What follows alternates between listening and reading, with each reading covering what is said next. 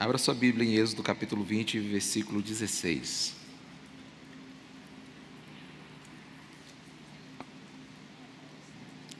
A minha versão diz assim: Não darás falso testemunho contra o teu próximo. Não darás falso testemunho contra o teu próximo. Vamos orar? Muito obrigado, Senhor, por tudo que o Senhor já fez.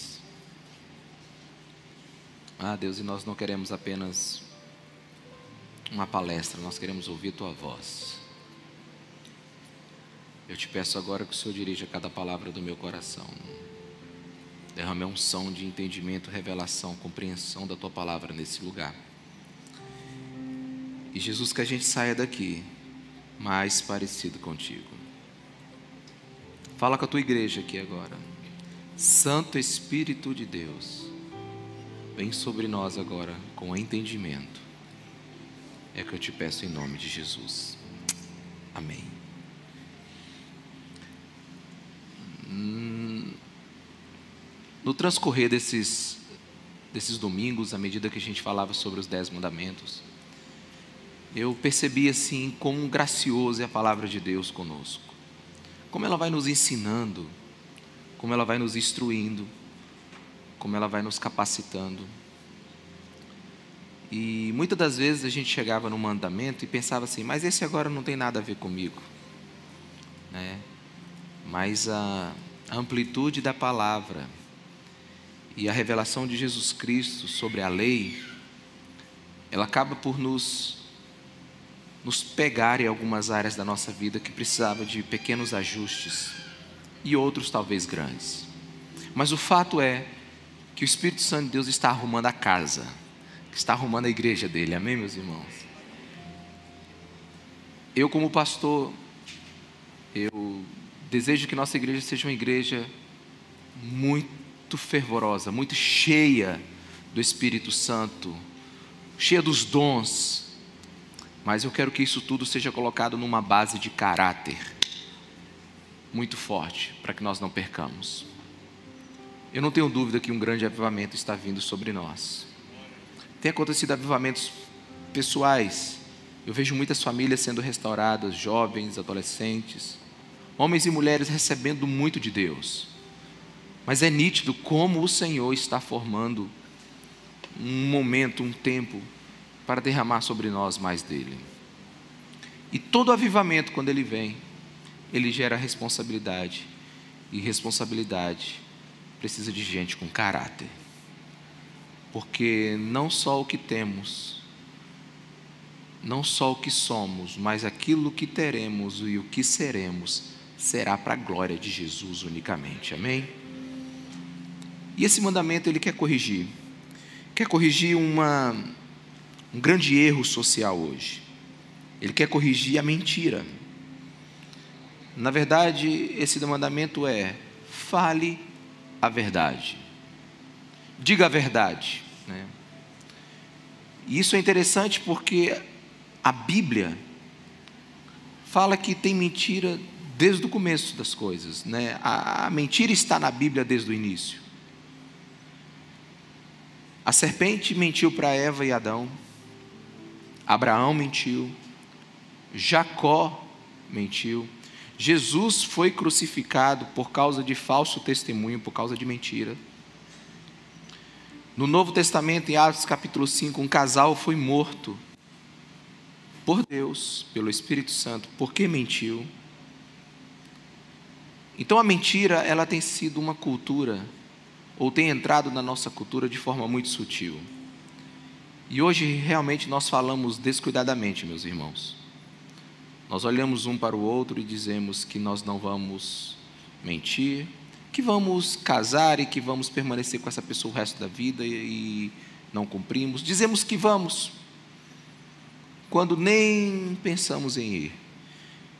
Compramos e às vezes não pagamos, nos comprometemos e não participamos. Enfim, nós temos muitas mentiras cotidianas, mentiras sérias e outras até em brincadeiras, mas o fato é que o mundo hoje é um mundo que mente. Mentimos para melhorar os nossos currículos, para ganharmos emprego, mentimos para ganhar, mentimos para não perder, mentimos para vingar, é, nos vingar de alguém, mentimos por conveniência, mentimos para evitar o castigo, evitar a repreensão. Em resumo, a gente mente muito.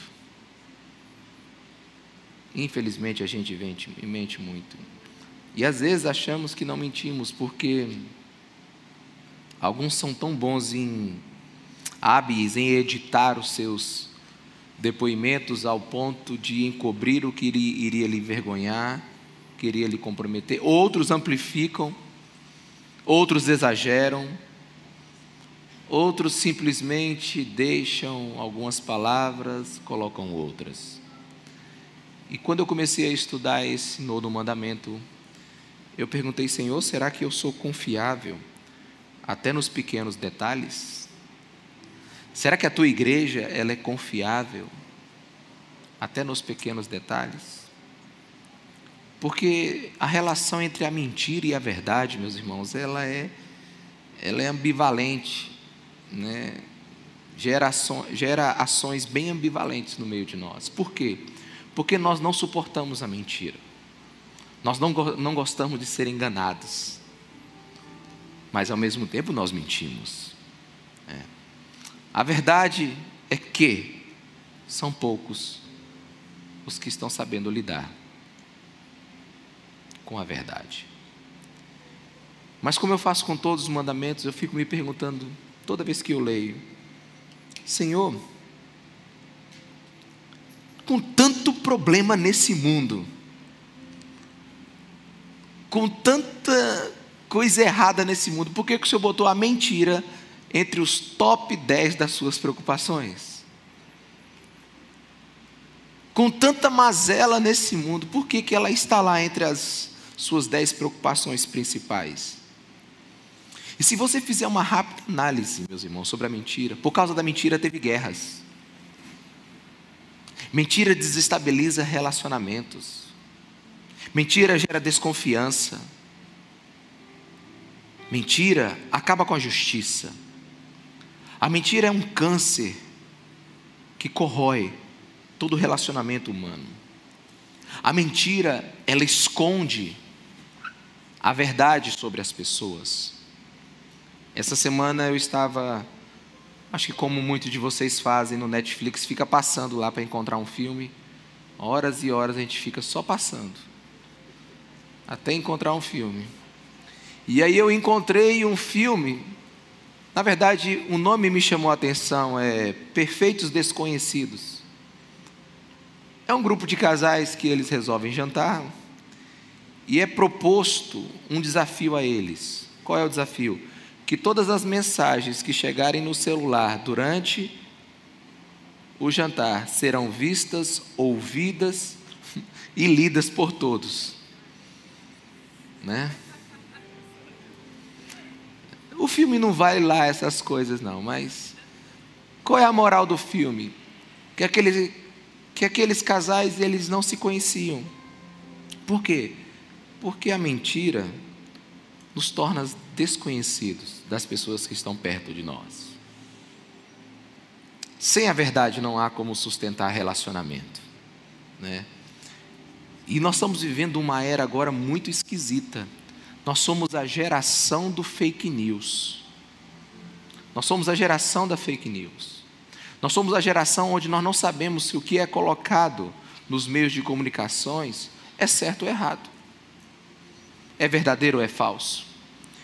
Na verdade, essas notícias que estão sendo produzidas, essas falsas notícias que estão sendo produzidas nas redes sociais, na comunicação digital, elas são capazes de influenciar as nossas decisões e elas produzem enormes consequências políticas e econômicas. Hoje, então, se mente com o objetivo claro de mudar a nossa opinião e de ganhar dinheiro. A gente literalmente vive na era da desinformação, que essa comunicação né, que nos induz, essa informação que nos induz a um erro que nos induz a, a não discernir a realidade. E nunca foi tão tão atual a frase de Luiz Fernando Veríssimo, quando disse que às vezes a única coisa verdadeira num jornal é a data.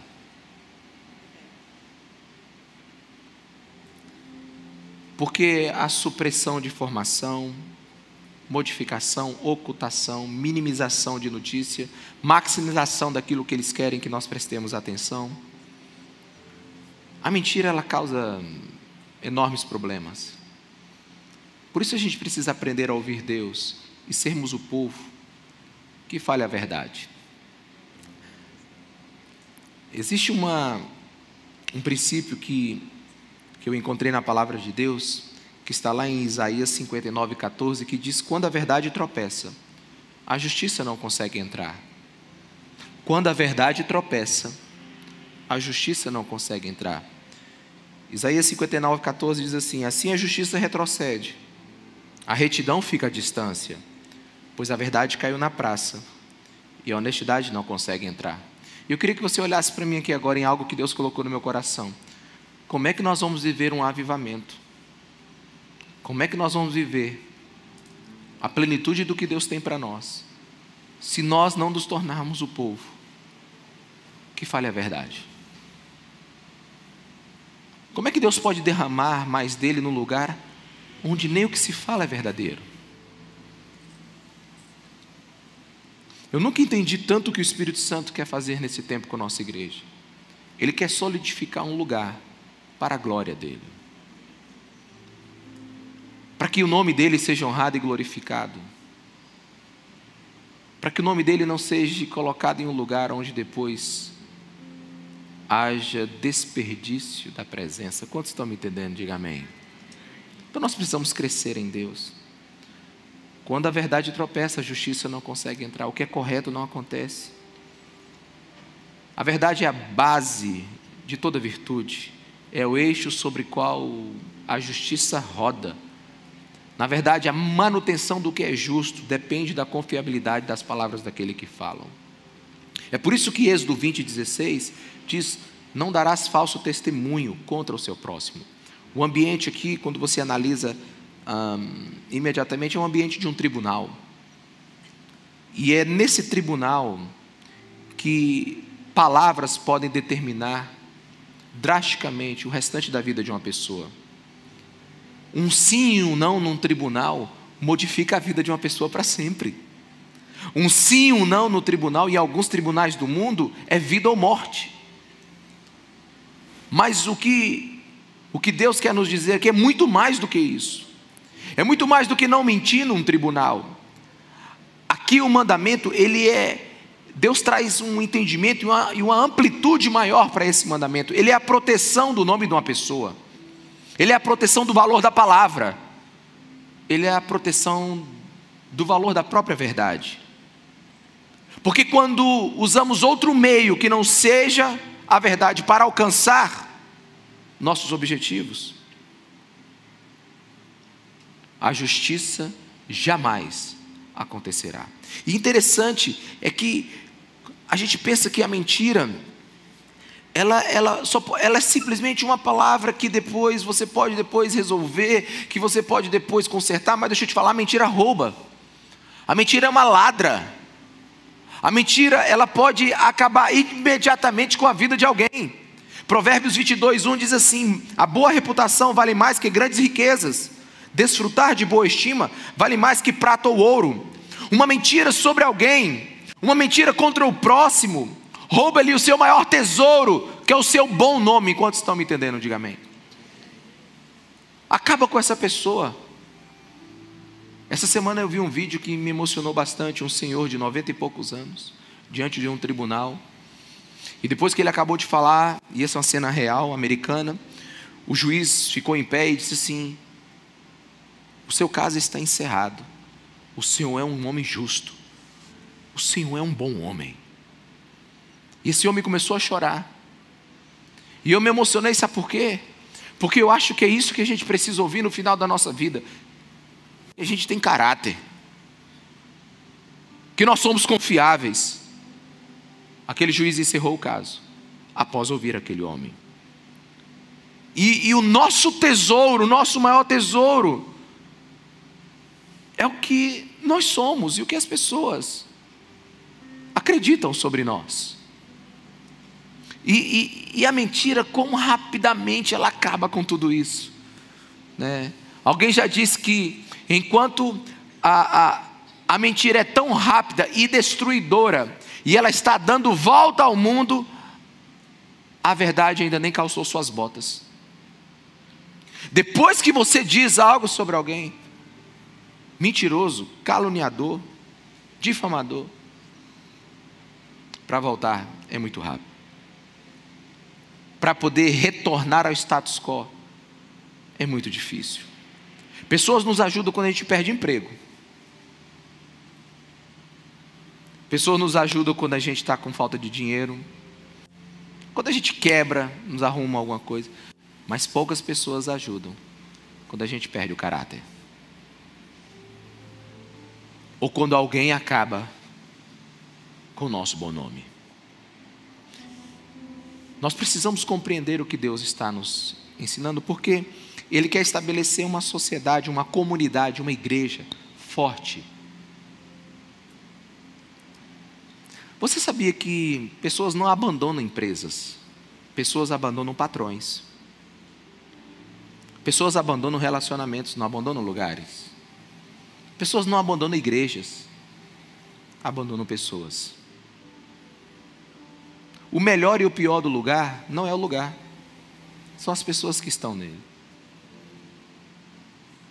Eu já viajei muito e gosto de viajar. Já passei quase três meses fora do Brasil, já viajei em muitos lugares bonitos, mas eu, minha esposa nem gosta que eu falo isso, porque ela gosta de viajar mais do que todo mundo aqui junto. O melhor da viagem para mim é a volta. Porque eu amo essa cidade. Mas não amo a cidade de Imperatriz. Eu não amo os buracos dela. Eu não amo a desorganização urbana dela. Eu amo as pessoas que estão aqui. Sabe, porque muita gente está pensando em um dia sentar num lugar lindo, maravilhoso. Mas deixa eu te falar, aonde você sentar e esse lugar maravilhoso existir na sua cabeça, ele só vai ser bom se tiver gente do seu lado.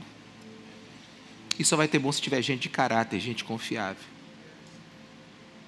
Gente que fale a verdade. Gente que não difame. Gente que não não é devastador de relacionamento. Gente que sabe ouvir primeiro e falar depois. O, os dez mandamentos, os quatro primeiros nos ensinam a nos relacionar com Deus. E os outros seis nos ensinam a ser gente. Nos ensina a fazer amizades que realmente vão durar. Nos ensina a construir uma sociedade que realmente dignifique o nosso Senhor. É por isso que Provérbio 18, 17 diz assim: ó, O primeiro a apresentar a sua causa parece ter razão, até que o outro venha à frente e questione. Palavra de Deus está nos ensinando assim: não tome uma decisão só ouvindo uma pessoa. Calma. Pondere, pensa. Não seja apressado em dizer algo. Espere até ouvir todos. Nunca, nunca omita uma, emita uma opinião sem uma parte ouvir. Seja prudente ao falar e ouvir. Normalmente nós somos muito negativos ao ouvir uma informação.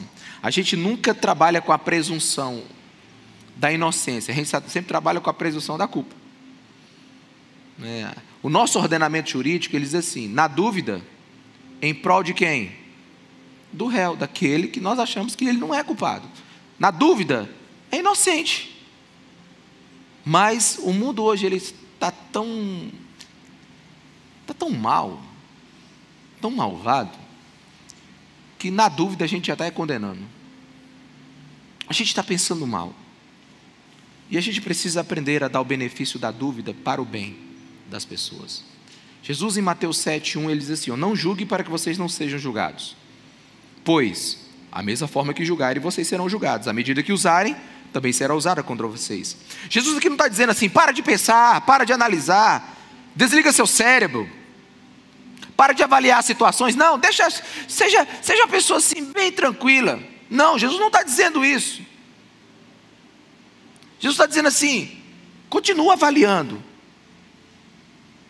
mas cuidado com a medida crítica que você está colocando sobre a sua vida, que é a mesma medida crítica que as pessoas colocaram sobre a sua. Cuidado da maneira como você está se relacionando, que é a mesma maneira que as pessoas vão se relacionar com você. Se você vive se precipitando com as suas palavras e tirando rápidas conclusões, as pessoas farão isso com você. Se você faz o mesmo, espere que o mesmo seja feito. Então Jesus está nos ensinando a nos relacionar. Está dizendo assim: pare, pense, veja se isso vai ser verdadeiro. Na verdade, tem uma palavra muito boa para isso, né? Fofoca. Pare de ficar fofocando por aí. Né? Fofoqueiro é o comerciante do caos. Pensa num público atento. É um público que gosta de ouvir fofoca. É só você dizer que tem algo cabeludo para dizer de alguém, que você já tem a atenção dela 100%. É. Você quer fazer uma amizade rápida? Descubra alguém que uma pessoa não gosta e você queira falar mal dessa pessoa para ela. Logo, logo você tem um amigo. Gente, eu nunca vi uma química tão grande entre dois fofoqueiros. Nossa, parece que a gente nasceu para estar junto, nasceu mesmo. Né? Porque é uma coisa assim terrível que existe. É uma triste constatação, isso eu sei. Né? Mas eu não conheço pessoas que se conectem mais rápido do que dois fofoqueiros. Mas deixa eu te falar uma coisa, nunca esqueça o que eu vou te dizer agora.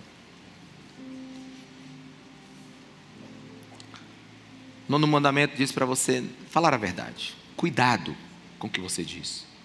Cuidado com a sua língua. Por quê? Porque a fofoca mata quem fala, mata quem ouve e mata de quem está falando. É. E como um dos reformadores da igreja já disse, ele disse que quem fala tem o diabo na língua, e quem ouve tem o diabo no ouvido. Né? Aquele que gera fofoca carrega o diabo na língua. E aquele que ouve a fofoca carrega o diabo no ouvido. Se você acha que eu estou exagerando, é só você ler comigo Provérbios 18, 8, que diz: As palavras do caluniador, do fofoqueiro, do mentiroso, são como petiscos deliciosos, descem até o íntimo do homem. A fofoca é saborosa, dá água na boca, mas é veneno e mata. ainda tem aqueles que dizem assim: eu estava só brincando, só foi uma brincadeirinha. Para você eu tenho Provérbios 26, 18. Como louco que atira brasas e flechas mortais, assim é um homem ou mulher que engana ao seu próximo e diz: Eu estava só brincando. Vai amadurecer. Vamos crescer, gente. Não dá para ficar minimizando os efeitos da mentira. Quantos estão me entendendo? Diga amém. amém. Aleluia. A gente tem que cuidar da nossa língua. Tiago diz que ela bota fogo na floresta inteira. Esses dias eu descobri que o único músculo no corpo que não se cansa é a língua. Oh, podia cansar, né? né? Porque ela consome tudo quando não é bem cuidada. A boa filosofia, por exemplo, Sócrates, ele nos ensina que para você dizer algo e ter certeza que o que você está dizendo vai valer a pena, precisa passar pelo menos por três filtros. Primeiro, é verdade. Se você não tiver certeza, não fale. Se você tem dúvida, não abra sua boca. Não passe aquilo que você não tem certeza que é verdade. Passado por esse filtro, o segundo filtro é bondade. O que você está contando vai ser bom para mim ou bom para a pessoa que está ouvindo? Existe bondade em suas palavras? Sim, se passou pelo filtro da verdade, agora a pergunta é: bondoso o que você vai dizer? Vai gerar bondade? Vai, vai ser bom para as partes que estão ouvindo? E se passar pelo segundo filtro, vamos para o terceiro, que é utilidade. Vai trazer algum benefício, contribuição? Porque se não passar por esses três filtros, não abra sua boca. Porque você não vai estar construindo nada. Gente, a palavra proferida é, é igual flecha no arco. Depois de soltada, não volta mais. A palavra proferida, ela não tem retorno. Por isso que nós temos que ter muito cuidado no que nós falamos. Mas o ponto principal do que eu estou dizendo hoje, e eu quero que você coloque isso como né, um princípio na sua vida, a mentira ela é uma abominação para Deus. Provérbios 6,16 diz assim: as seis coisas que o Senhor odeia, sete coisas que ele detesta. As seis coisas que o Senhor odeia, sete coisas que ele detesta: olhos altivos, língua mentirosa, mãos que derramam sangue inocente, coração de que traça planos perversos, pés que se apressam para fazer o mal, a testemunha falsa que espalha mentiras e aquele que provoca discórdia entre os irmãos. Dá uma mensagem para cada um desse negócio aqui. Deus detesta. A falsidade não é tolerada por Deus. Você sabia que a, a mentira ela é a antítese de quem Deus é? Deus é verdade absoluta Números 23, 19 diz: Deus não é homem para que minta, nem filho do homem para que se arrependa. Acaso ele fala e deixa de agir? Acaso promete e deixa de cumprir? A mentira é a antítese de Deus. E eu queria que você me permitisse eu falar algo para você que é muito duro agora. enquanto eu ministrava, eu deixei a palavra de Deus cumprir o seu papel em mim, me cortar, me ferir e me curar. E um dos textos mais duros que eu encontrei sobre esse assunto está lá em João 8,44. Jesus falando aos hipócritas, aos mentirosos, aos fariseus: Vocês pertencem ao pai de vocês, o diabo, e querem realizar o desejo dele.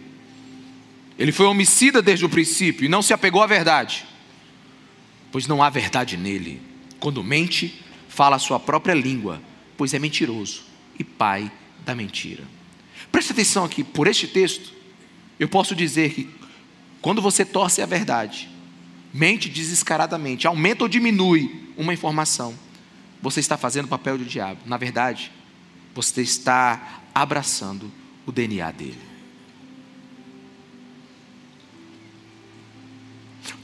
Tudo que o diabo conseguiu, ele conseguiu através da mentira. Lá em Gênesis 3, no versículo 4 e 5, ele mentiu para conseguir seus objetivos. Logo, é diabólico quem usa a mentira para conseguir as mesmas coisas. Sabe, e a gente precisa ter temor disso. A gente precisa ter temor e às vezes até vergonha também. Porque quando se vence com mentira, não há mérito. Quantos estão me entendendo? Diga amém. Quando se vence com mentira, não há mérito na vitória. A vitória orindo da mentira é uma derrota pessoal. E caminhe aqui com o meu pensamento. A própria pessoa que vai vencendo através da mentira, ela vai sendo reconhecida por aquilo que ela não conquistou com a verdade. Então aquela própria pessoa ela é uma mentira. Tudo que ela conquistou na sua vida foi através de mentiras, de trapaças. Sabe o que, que ela é? Uma mentira. E essa mentira vai matando a alma dessa pessoa. Aí chega uma hora que o mentiroso não consegue lidar mais com a verdade. Porque não é o que ele é mais. Não é o que ele representa e nem onde ele está. Quantos estão me entendendo? Diga amém, meus irmãos. Na verdade, até a verdade na boca de um mentiroso, ela perde o seu poder ela perde a sua eficácia. Muitas vezes a mensagem do Evangelho, mesmo ela sendo verdadeira, ela não tem causado tanto impacto por causa de vidas mentirosas que estão carregando ela.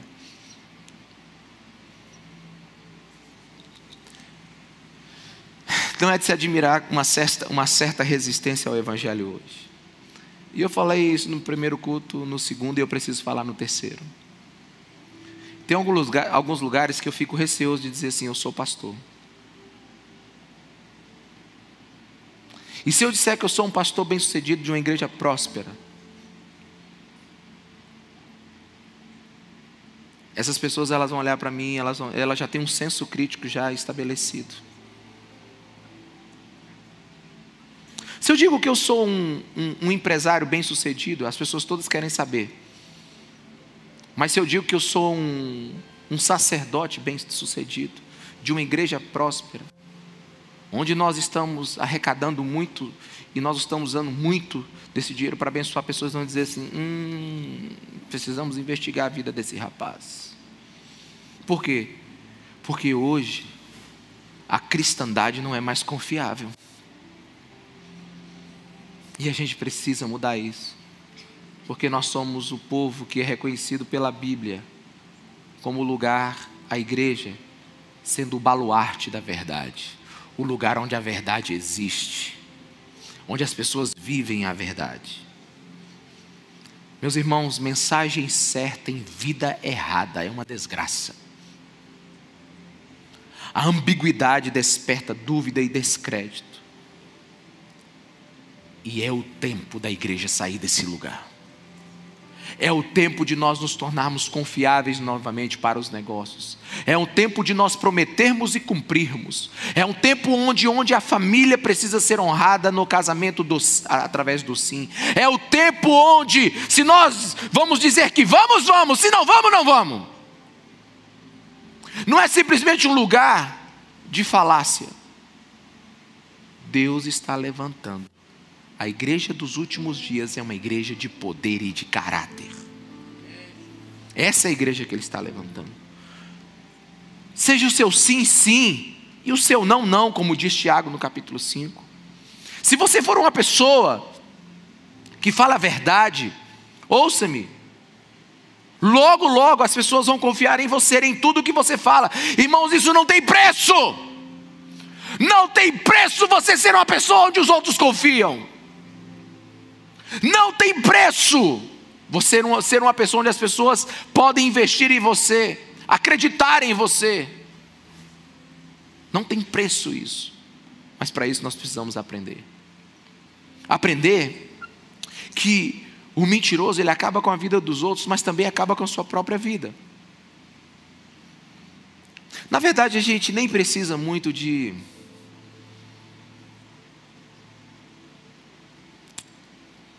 as próprias palavras de uma pessoa nos diz o que ela tem dentro dela.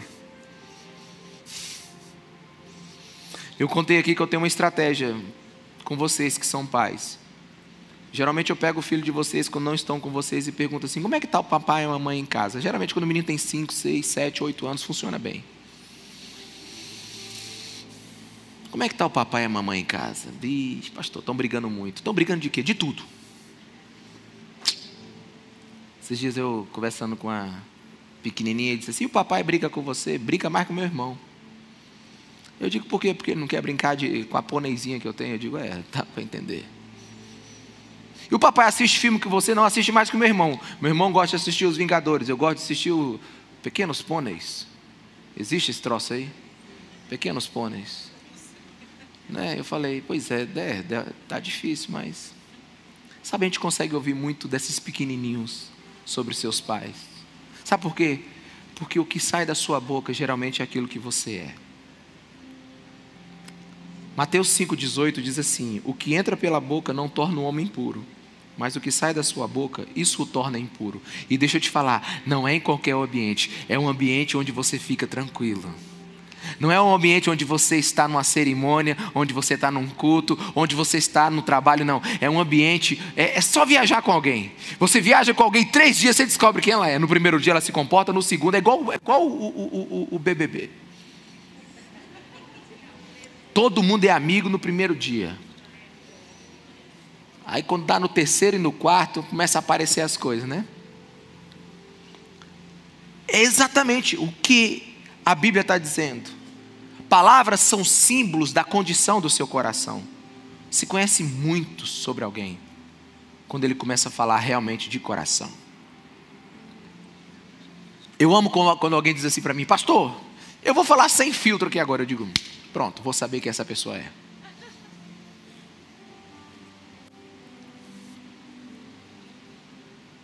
Então a gente precisa crescer. Crescer e sair desse mundo de ilusão da mentira. E, e tem um negócio muito interessante que o mentiroso, ele tem um apetite sem fim. Na verdade, ele precisa manter esse apetite sem fim pela mentira. Porque depois de contar de uma mentira, ele precisa de duas para sustentar essa. Aí ele entra num aspiral que ele nunca mais sai. A não ser que ele deseje encarar a verdade. Quantos estão me entendendo? Diga amém. A verdade de quem ele é. A verdade de quem nós somos. E o que nós precisamos ser.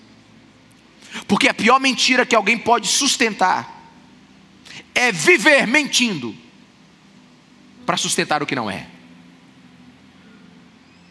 A pior mentira que alguém pode sustentar é viver se esforçando para esconder a mentira que é.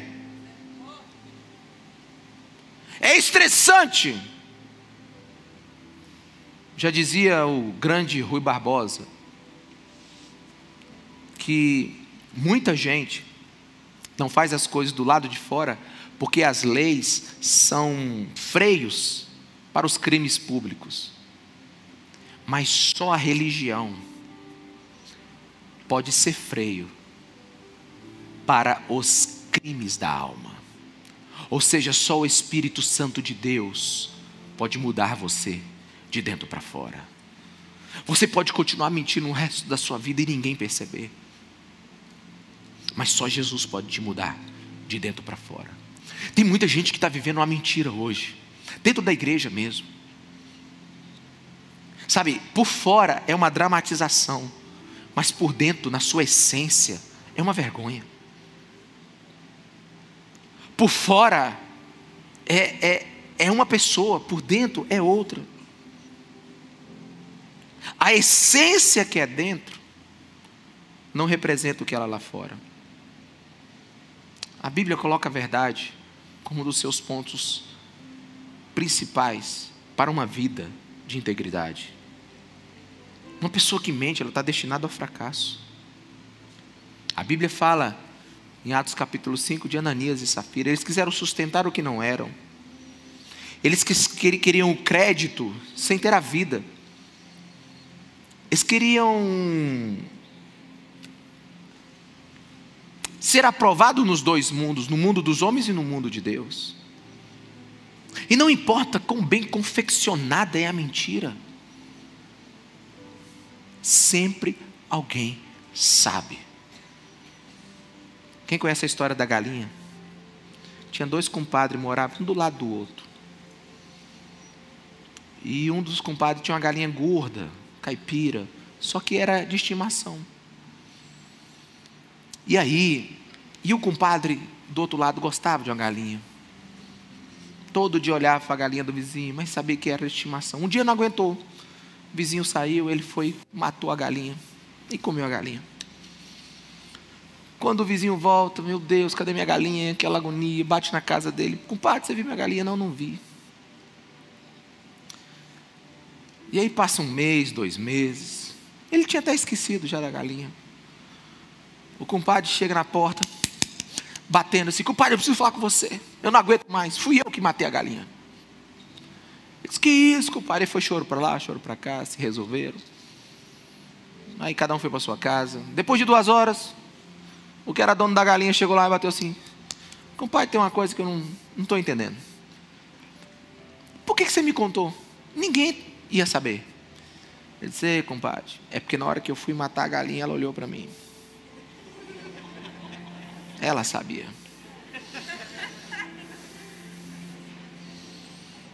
Sempre alguém sabe. E no teu caso, no meu, não é a galinha, amigo. É Deus. Não importa quão bem confeccionada é a nossa mentira, Deus sabe. E o mentiroso entra numa batalha que ele nunca vai vencer. Mentirosos podem até passar por espirituais, por honesto diante dos homens, mas nunca passarão diante de Deus. Mário Quitanda, ele disse que a verdade, a mentira, é uma verdade que não aconteceu. Então, se você é um mentiroso e progride por causa da sua mentira e vive vive a sua vida escondendo atrás de mentiras, você é uma pessoa que ainda não aconteceu. Você está vivendo uma outra vida que não é a sua. E o mais trágico sobre isso é que diante de Deus, a mentira não envelhece.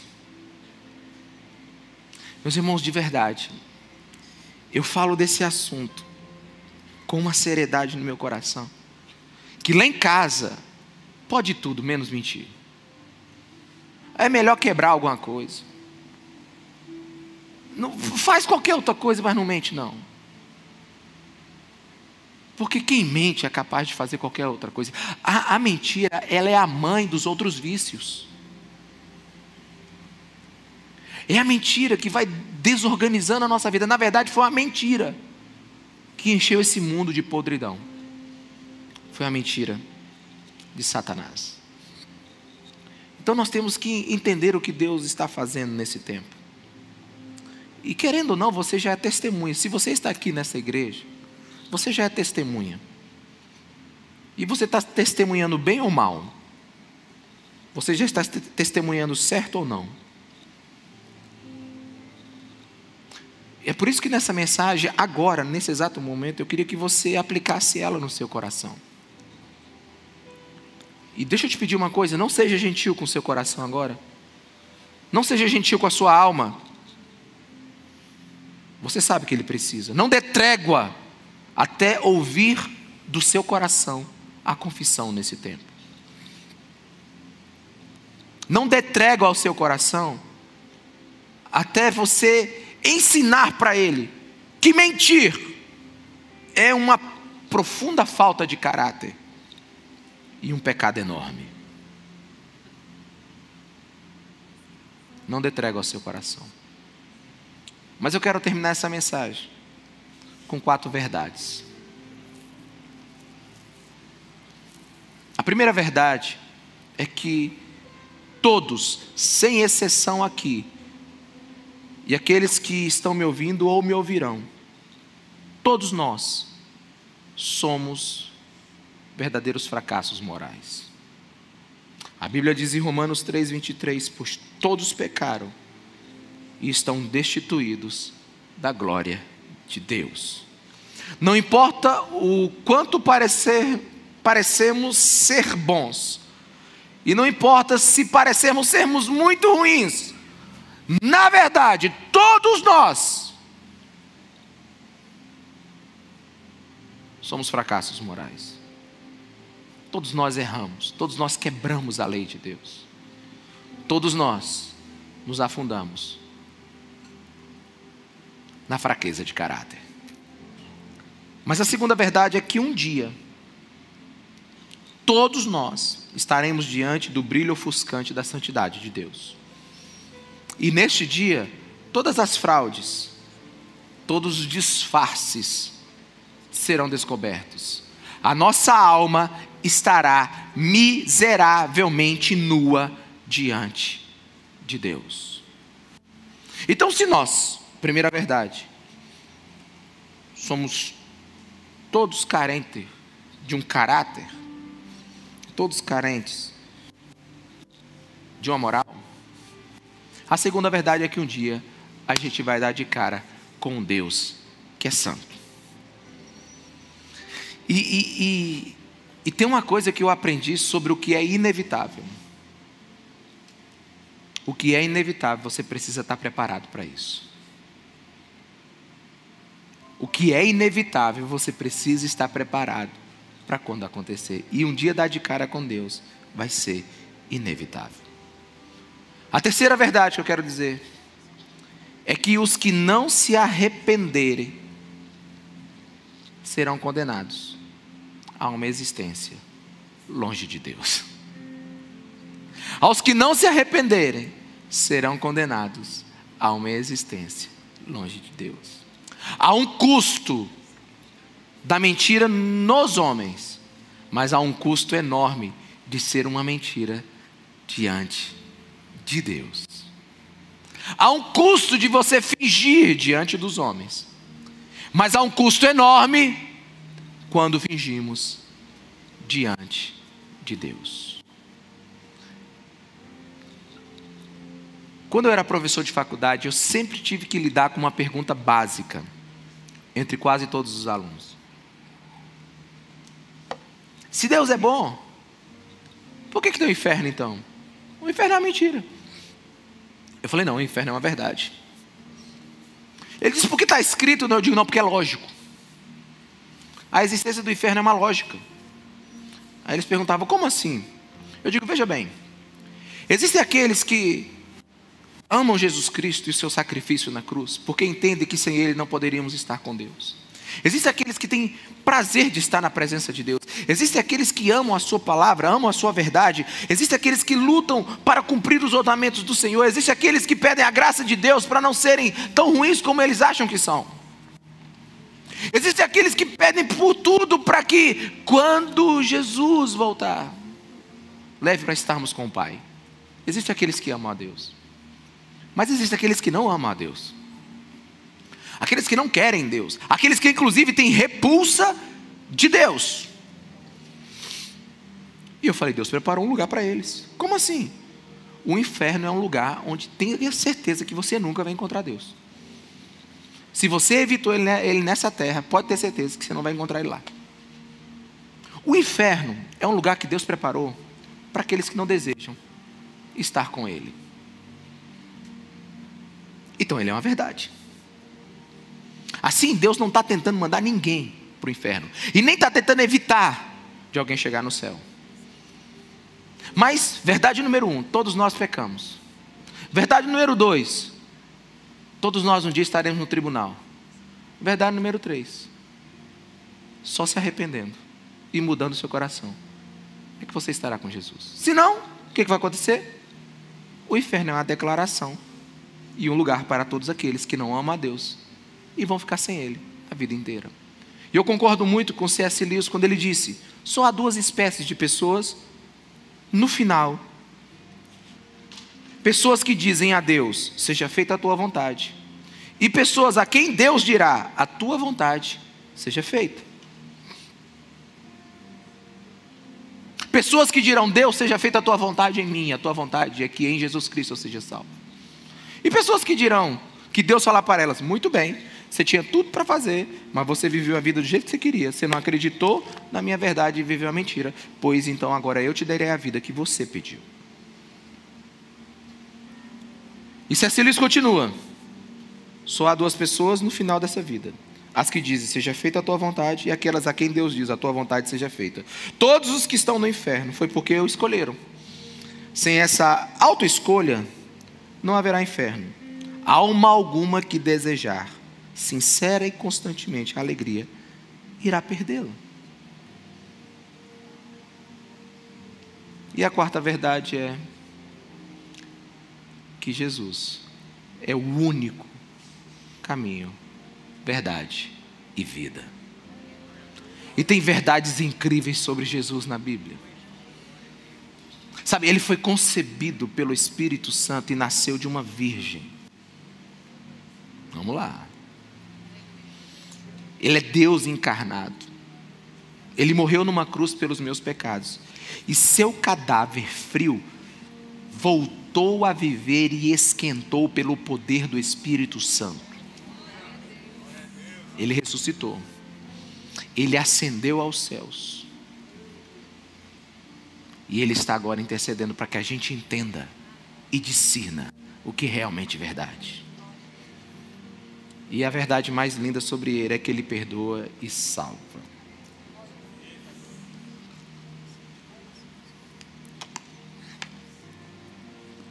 Não vivamos uma mentira. Não pratiquemos a mentira. E como é que a gente sabe que alguém acreditou em uma verdade? Hoje pela manhã, uma pessoa estava sentada aqui nessa direção e ela recebeu um telefonema urgente dizendo que um familiar dela estava morrendo. Ela acreditou nessa informação, tanto que ela não gastou 10 segundos para sair correndo. Saiu correndo, gritando e avisando que estava indo, passou por aquela porta e chegou a tempo para salvar o seu familiar. Tu sabe por que ela saiu correndo? É porque ela acreditou no que ela ouviu. Como é que a gente sabe que Noé acreditou no que ouviu de Deus? É porque a arca foi feita. Como é que eu sei se você acredita nessa mensagem que você acabou de ouvir? É você decidindo viver cada palavra.